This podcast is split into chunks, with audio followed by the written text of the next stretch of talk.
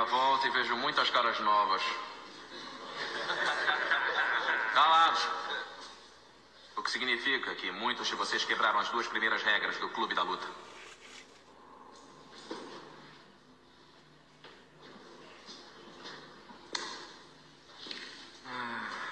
Eu vejo no Clube da Luta os homens mais fortes e inteligentes que já viveram. Eu vejo todo esse potencial desperdiçado. Droga, uma geração inteira enchendo tanques de gasolina, servindo mesas, ou escravos do colarinho branco. Os anúncios nos fazem comprar carros e roupas, empregos que odiamos para comprarmos porcarias que não precisamos. Somos os filhos do meio da história, gente. Sem propósito, sem lugar. Nós não temos grandes guerras, nem grandes depressões. Nossa grande guerra é a guerra espiritual. Nossa grande depressão é nossas vidas. Todos nós fomos criados vendo televisão para acreditar que um dia todos seríamos milionários e deuses do cinema e estrelas do rock, mas nós não somos. Devagar vamos aprendendo isso. E nós estamos muito revoltados.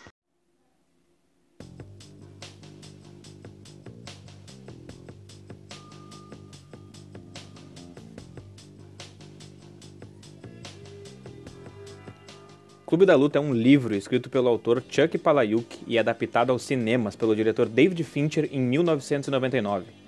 É um filme com muitas camadas e interpretações, mas principalmente ele critica a sociedade e seus reflexos na mente humana. E é exatamente sobre isso que a gente vai falar agora.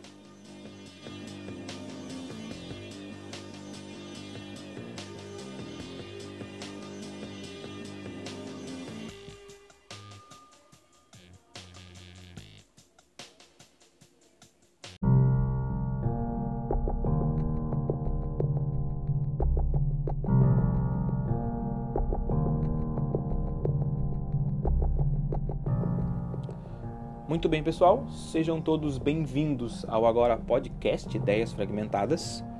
Eu sou Yuri Souza e vou estar trazendo agora o Ideias Fragmentadas para você que não conhece lá no Instagram, Ideias Fragmentadas.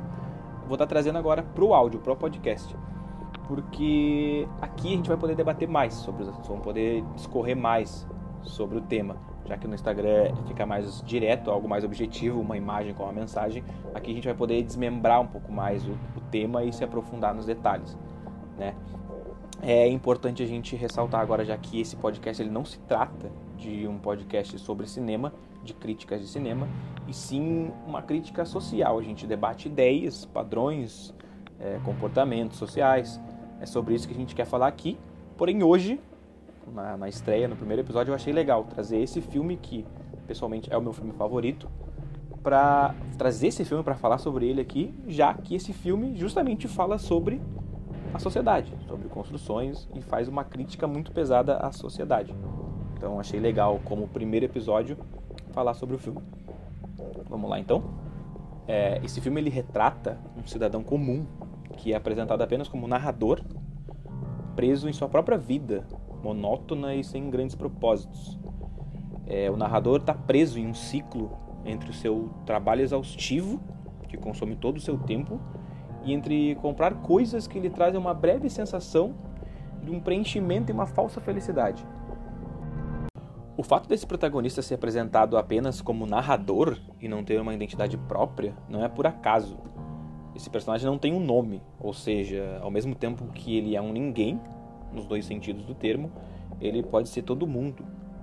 E o personagem sofre de insônia, o que pode ser interpretado de uma maneira que ele sente tanta culpa pelo seu fracasso, ele tem tanto peso dentro de si que nem sequer consegue dormir. Ele resolve procurar ajuda médica, pois ele acredita estar sofrendo devido à condição de insônia. E o médico diz para ele que isso pode ser considerado até algo normal, indica que ele vá em grupos de apoio, mais precisamente em um grupo de apoio de homens com câncer de testículo, para presenciar o real sofrimento. Depois que o narrador aceita a sugestão do médico e começa a frequentar os grupos de apoio, ele conhece o verdadeiro sofrimento dos, dos homens que estão lá, ele passa a conseguir dormir. E isso é claramente o roteiro jogando na nossa cara o quão egoísta nós somos. Que não importa os nossos problemas, desde que a gente saiba que alguém está pior. Isso nos alivia um pouco. É um sentimento de conformidade que nos impede de evoluir. Nesses grupos de apoio, somos apresentados a personagem da Marla, uma pessoa que também vive uma vida infeliz, procura um propósito. Porém, os motivos da Marla e do narrador frequentarem esses grupos são totalmente diferentes. O narrador vive em uma bolha, é preso a um sistema. Já a Marla não se encaixa, ela está totalmente fora dos padrões da sociedade. Ela não se encaixa e está apenas esperando pelo fim. Mas ela aceita isso de boa, uma filosofia de vida. Né? Mas a presença da Marla atrapalha o narrador, já que ele vê nela o reflexo da sua própria mentira. Com isso, ele não consegue dormir de novo. E com o narrador de volta ao sistema, somos apresentados ao grande ponto dessa história, que é o Tyler Durden. O Tyler surge como uma válvula de escape para o narrador. O Tyler o liberta, ele muda sua perspectiva. Consumidores? Isso. Somos consumidores, produtos secundários da obsessão de um estilo de vida. Assassinato, crime, pobreza, isso não me interessa. O que me interessa são revistas importantes, televisão com 500 canais, marcas famosas nas minhas cuecas, Rogaine, Viagra, Olestra. Martha Stewart. Que se dane Martha Stewart. A Marta tá polindo o metal do Titanic, tá tudo acabando, cara. E que se danem seus sofás com fogo de listras verdes da Stream. Eu diria para nunca ser completo. E para de ser perfeito. Nós temos que evoluir. Deixa as coisas serem como são. Mas esse sou eu e eu posso estar errado. De repente é tudo uma tragédia horrível. Não, são só coisas. Não é uma tragédia, mas. Você perdeu muitas soluções versáteis da vida moderna. não? É, você tá certo. Não, eu não fui. Meu seguro provavelmente vai cobrir tudo, então. É. As coisas que possui acabam de possuir. Tyler é a grande crítica desse filme. Ele fala sobre consumismo, sobre padrões e construções sociais. Ele critica o estilo de vida da nossa geração. Uma sociedade onde você vale o que tem e não o que você é.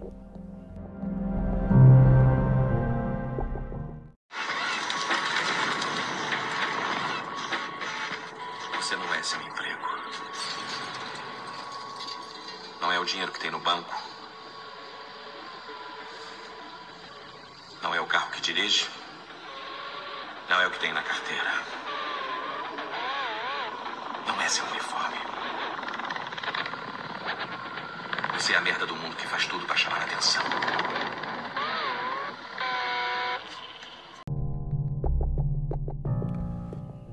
O narrador e Tyler então se unem. Os dois juntos recrutam um exército de homens, como o próprio narrador. É, homens presos em suas vidas infelizes, tendo que lidar com a ideia de não realizar seus sonhos para poder se encaixar em um sistema. E o Tyler revoluciona. Ele dá um propósito, ele cria um sentido na vida desses homens, mas nem de perto a gente pode considerar o Tyler um herói. Ele é o claro exemplo de que o extremismo nunca é bom. O Tyler transforma homens inertes infelizes em soldados e pode-se dizer até terroristas. Ele mostra que quando você se move de um extremo para o outro, é, por mais que isso simbolize uma mudança, você ainda vai estar sendo um extremista, um fanático. E isso nunca é bom. Você deve se mexer, sim, sair da zona de conforto, mas sempre sendo razoável e o mais coerente possível. E o Clube da Luta também mostra que estamos tão estagnados, tão automatizados em viver em um sistema que mesmo que odiemos levar a vida que levamos, não conseguimos sair do lugar por vontade própria. E só precisamos de um impulso para cometer uma loucura. Só precisamos de um incentivo Só precisamos de um Tyler Durden. Bem, agora eu sugiro que se você ainda não assistiu esse filme, pare o, o, o, o episódio agora e vai assistir. Porque vai ter um spoiler. Agora a gente vai falar sobre uma parte do filme onde a gente entrega o final. E o spoiler desse filme é o maior plot twist da história do cinema.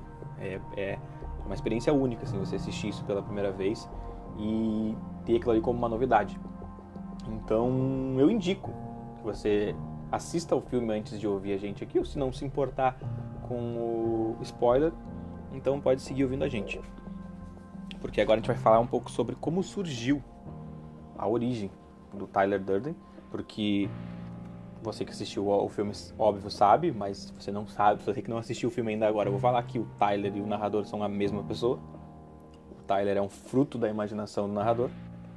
E a gente vai falar um pouco sobre a origem do Tyler, que tem a ver com o Sigmund Freud, na teoria da personalidade, que ele determinou, na sua teoria, que a psique humana é formada por três agentes distintos, que são id, ego e superego. O id é o componente natural do ser humano, é o componente nascemos com ele. Né? O id ele está diretamente conectado com os desejos, com vontades e pulsões primitivas.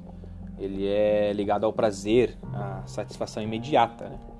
O id ele quer a comida, o id quer o sexo, o id quer a violência é, sem pensar em consequências ou qualquer juízo moral. Lá do outro lado, temos o superego, que esse sim é responsável pela moral, pelo correto, é, ele molda o ser humano para um comportamento aceitável socialmente. E enquanto o id cede aos instintos, o superego reprime os mesmos. E no meio disso tudo, temos o ego. Ele faz o papel de juiz. O ego é a razão. Enquanto o id quer alguma coisa e o superego julga essa coisa como algo inapropriado, o ego entra no meio disso para tentar achar um meio termo que agrade os dois lados.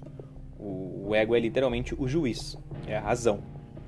E baseado nisso, a gente já consegue perceber a semelhança do Tyler Durden com o id e do narrador com o superego. Que o Tyler ele é impulsivo, o Tyler é violento e age sem pensar nas consequências. Já o narrador não consegue dar um passo adiante. Ele reprime seus instintos para se encaixar na sociedade. E o superego, nesse caso aqui representado pelo narrador, ele reprime tanto sua natureza que acaba criando o Tyler, que é o id, surge como uma força da natureza. E a partir disso, a gente consegue perceber uh, alguém com problemas psíquicos, onde na cabeça dele só existem os extremos, o id e o superego. O exemplo de alguém realmente bipolar, onde não existe o ego, a razão foi embora. E todos os fatores uh, desse filme são baseados em uma sociedade, em construções sociais, em pensamentos que são implantados no povo e como faz falta é, quem questione as coisas. Como aceitamos tudo simplesmente pelo fato de que são coisas que já estavam aqui quando nós chegamos e fomos ensinados assim desde sempre. E acho que o filme ele fala justamente sobre isso e como a gente é facilmente é, levado pelo efeito manada, né? Eu acho que é isso. Primeiro episódio. Queria ser um pouco breve. Na verdade, eu gostaria de gravar um episódio de duas horas aqui falando sobre esse filme, porque esse filme é maravilhoso e tem muitas e muitas e muitas camadas, muitas interpretações. Mas eu não quis fugir muito do assunto, não, do, do, do tema central da, da página. Então, acho que por isso por enquanto tá bom. Espero que vocês tenham gostado. De novo, se vocês não conhecem ainda a página no Instagram, sigam arroba ideias fragmentadas. E eu queria deixar para vocês uma frase que está justamente no, na nossa imagem de, de perfil do Ideias Fragmentadas, e em cima está escrito pequeno ali, pense sozinho.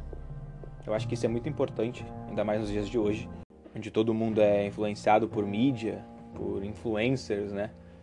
Eu acho que é muito importante hoje, nos dias de hoje, a gente pensar sozinho, pensar com a própria cabeça, chegar numa conclusão mais lógica, mais óbvia, ser racional, ser razoável e não simplesmente compartilhar informações e compartilhar ideias.